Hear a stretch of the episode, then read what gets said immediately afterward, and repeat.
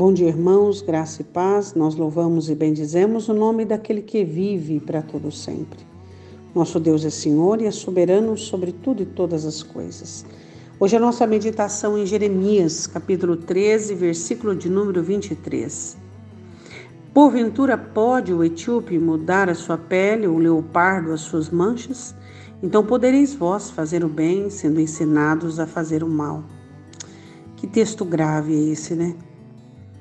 O Senhor fala assim que como uma pessoa, um etíope de uma pele negra, pode mudar a própria pele, ou então um leopardo, que já a sua pele já é daquela maneira, como pode mudar?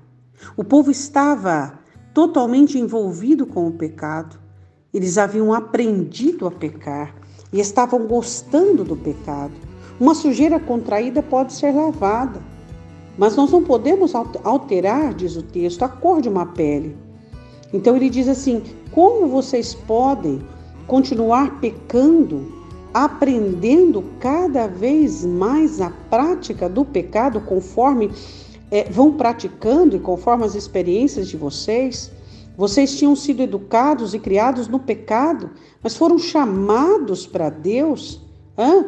A palavra do Senhor diz assim: que os profetas tentaram recuperá-los, mas tentaram persuadi-los a a parar de pecar, parar de fazer o mal, mas aquele povo tinha por tanto tempo acostumado a fazer o mal que era quase impossível se arrependerem e se corrigirem e começassem a fazer o bem. Observe que o hábito, hábito de pecar é um obstáculo muito grande para a conversão do pecador. A doença que é inveterada é geralmente tida como incurável. Aqueles que por muito tempo estão acostumados a pecar eles têm se livrado do que? Da restrição do medo e da vergonha. A consciência deles ficam cauterizadas de tal maneira que eles não conseguem entender nem perceber. As suas consciências estão empedernidas. Totalmente, os hábitos do pecado são confirmados a cada dia. E eles têm uma alegação prescrita para si mesmos, frases prontas, discursos prontos, entende? Então, o que você e eu precisamos entender é tomar cuidado com o pecado, porque ele não entra para brincar e fazer joguinhos. Ele entra para exercer domínio sobre a alma daquele a qual ele se instala. O pecado é a escuridão da alma, é a deformação, é a mácula, é o desbotamento. Dá nojo aos olhos de Deus olhar e ver uma alma que ama o pecado e que gosta do pecado. Nós fomos formados no pecado. Mas podemos nos livrar dele de que maneira? Permitindo a absorção da palavra, hein? essa graça poderosa de Deus nos livrando, nos fazendo capaz de mudar, fazendo-nos capaz de, de transformarmos a nossa tendência, a nossa vida, e nós precisamos colocar isso em prática. Não podemos mais, de forma alguma, permitir que o pecado faça parte da nossa vida.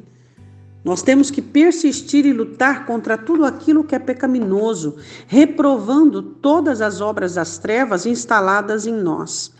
Oremos, Pai, em nome de Jesus. Eu quero te pedir que, se houver alguém que está ouvindo esta mensagem, esta oração, ó Deus, que estiver na prática do pecado, que estiver permitindo o hábito do pecado, ó Deus, que possa ser consciente e entender que o pecado penetra até as raias mais profundas da alma, a essência mais profunda da alma, chegando, ó Deus, a cauterizar a consciência, ó Deus Senhor, eu te peço em nome de Jesus que o teu povo seja guardado e livre, que entre nós haja verdadeiro arrependimento, que entre nós haja verdadeira contrição, meu Pai, que não exista em nós nenhuma atitude ó Deus, de, de, de, de pessoas que estão envolvidas de tal maneira que não conseguem mais reconhecer o pecado como pecado, usando suas desculpas, usando suas retóricas, seus discursos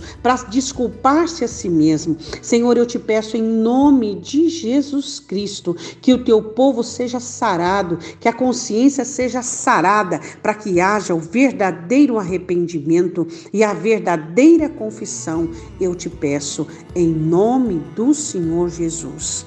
Nós estamos vivendo o tempo da graça e todos nós podemos sim olhar para Deus e arrependermos dos nossos pecados e encontrarmos perdão. Mas vai chegar um dia em que não podemos mais fazer esta oração.